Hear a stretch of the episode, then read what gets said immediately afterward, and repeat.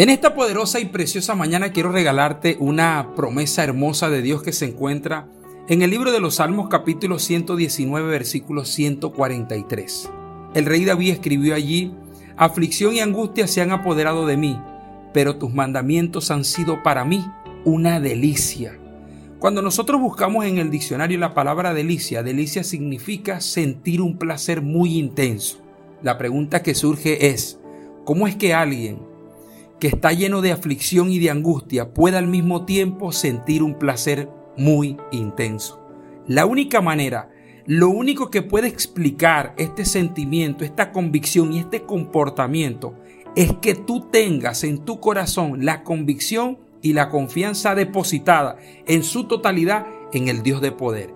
Porque sabes que todo lo que está escrito en sus mandamientos y en su palabra será para ti, para tu familia, una realidad. Amado, Comparto contigo esta palabra porque yo creo, y no solamente creo, sino que profetizo sobre tu vida en el nombre poderoso de Jesús, que en los próximos días tú y tu familia, aun cuando tengan conflictos, porque no se van a acabar, van a experimentar placeres intensos, porque Dios te dará la confianza de que en medio del conflicto Él te dará la victoria. Prepárate, porque en los próximos días vienen para tu vida tiempos de placer y tiempos de victoria. Dios te bendiga, ánimo, nos vemos en la meta.